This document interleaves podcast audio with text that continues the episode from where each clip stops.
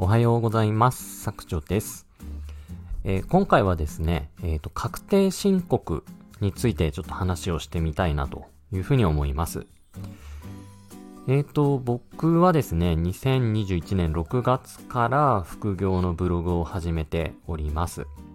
で、まあ2021年、それから2022年は、まあそんなに大きな金額を稼げていないので、まあもちろんですね、あのー、確定申告っていうのは、副業始める前から、あの医療費控除とか、ふるさと納税とか、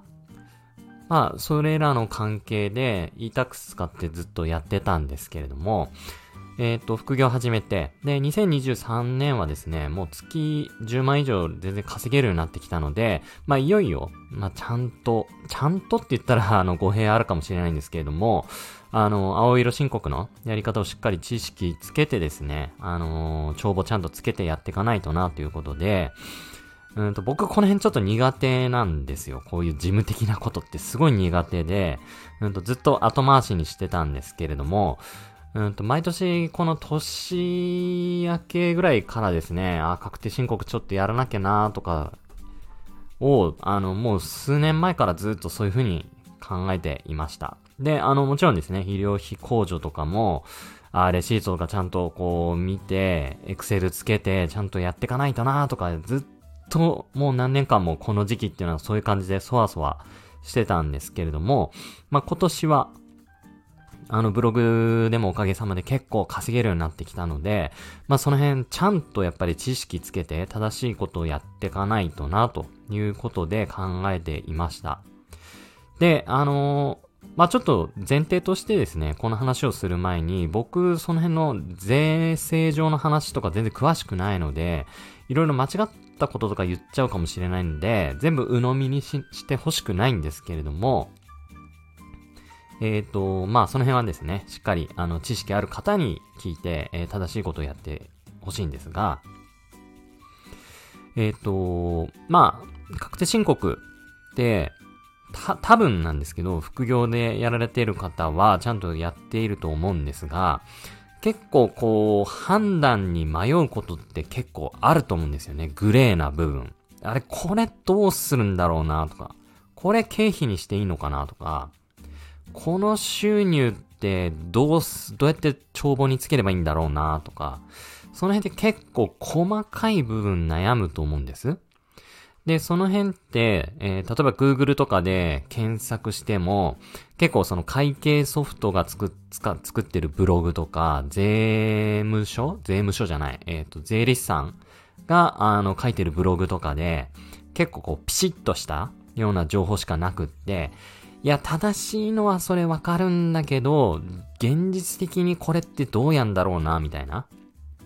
なんだろうな、本当その辺の人にね、ちょっとここを知りたいんだけど、これってどうすればいいのって聞いて、ああ、それならこうやってやればいいんじゃねみたいな感じですごく気軽に聞きたいような細かい話。かゆいところに手が届くような情報って多分めちゃくちゃいっぱいあると思うんです。で、それってこう、なかなかこう、検索しても調べることができない。で、本を読んでも、うーん、なんかわかるんだけど、でもこれって実際どうすればいいのっていうところの自分の問題に落とし込んだ時に、あー、ちょっとなんかこれってどうすりゃいいんだろうなとか、現実的にこれやろうとすると手間が半端ないなとかって結構いっぱいあると思うんですよね。この、これ系の話って。で、あのー、まあ、僕もそういうのを分かっていたんで、結構放置してたんですけれども、まあ、いよいよやらなきゃなと思って本買ったり勉強してたんですけど、すっごくですね、いい方法が思いつきました。思いつきましたっていうか、あのー、いい方法に巡り合いました。で、あの、ちょっとここまでが前置きですごい長くて恐縮だったんですけれども、まあ、結論としてはですね、チャット GPT に質問するっていう感じですね。チャット GPT に、ほんと近所の、その辺のちょっと知識ありそうなおじさんとかに、いや、あの、例えばね、こういうことやりたくて、こうやろうとしてんだけど、こうやるのってどう？みたいな感じでチャット GPT に聞くと、最初は、いや、それはちょっとダメですよ。税務上はこういう風になってるんで、これはこうしないとダメです。みたいな風に返されるんですけれども、やっぱりこう会話を続けていく中で、いや、それはわかるんだけど、でも実際、ちょっとそれって結構めんどくさくって、こういう風にやりたいんだけど、どうかなみたいな質問をこう繰り返していくと、あ、なるほどと。あなたの言いたいことは分かりました。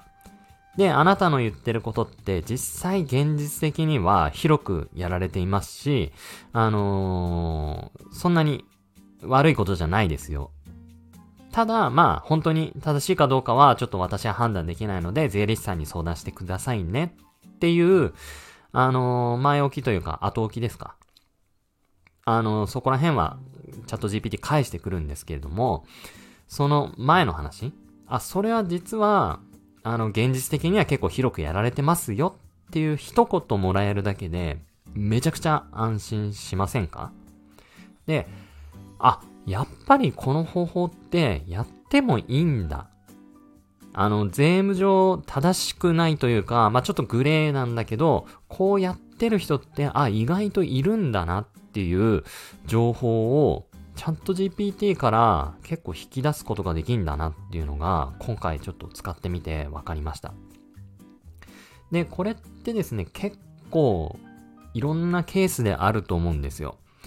例えばあの Google 検索で今 YMYL が厳しいので、例えば健康とか、今言ったような税の、税金の話とか、お金の話とか、病気の話とかって、あの、検索してもなかなかヒットしないと思うんですけれども、こう、チャット GPT と対話を繰り返す中で、いや、それわかんだけど、現実的にこうしたいんだけど、どうですかみたいな感じで聞いていくと、あ、なるほどねって。まあ、確かにそれちょっとグレーだけど、いいんじゃねえの？みたいな、軽い感じで返してくれるのって、めちゃくちゃこう、心が楽になると思いました。てか、楽になりました。で、あの、正しいことが、それは正しいかどうかっていうのはちゃんと後でこう調べなきゃいけないんだけど、まあでもこれでもいいんだったら、まあいっかっていう一歩割り切って先に進むことができるようになると思うんですよね。ということで、あの、ちょっとなんて言うんでしょうね。そういう気軽に聞きたいけどなかなか聞ける人が周りにいなかったり、うん、とはいえ、こう、X とか SNS で広くこう募ったり、DM 送ったりして聞くまででもないけど、細かいことが知りたいなっていう時に、チャット GP ってマジで使えるなっていう話でした。はい。ということで、あのー、まあ、僕がどういうことをチャット GPT に質問して解決したかっていうのは、ちょっとここではなかなか申し上げれないんですけれども、まあ、もしね、あのー、今年から確定申告やるよとか、まあ、今まで確定申告やってたけど、やっぱ税制上のあれって結構変わっていくじゃないですか。その時に、あれ、これって今年どうすればいいんだっていうのがあれば、チャット GPT に一回質問を投げてみるっていうのはかなりおすすめな方法なので、ちょっとここで情報シェアさせていただきました。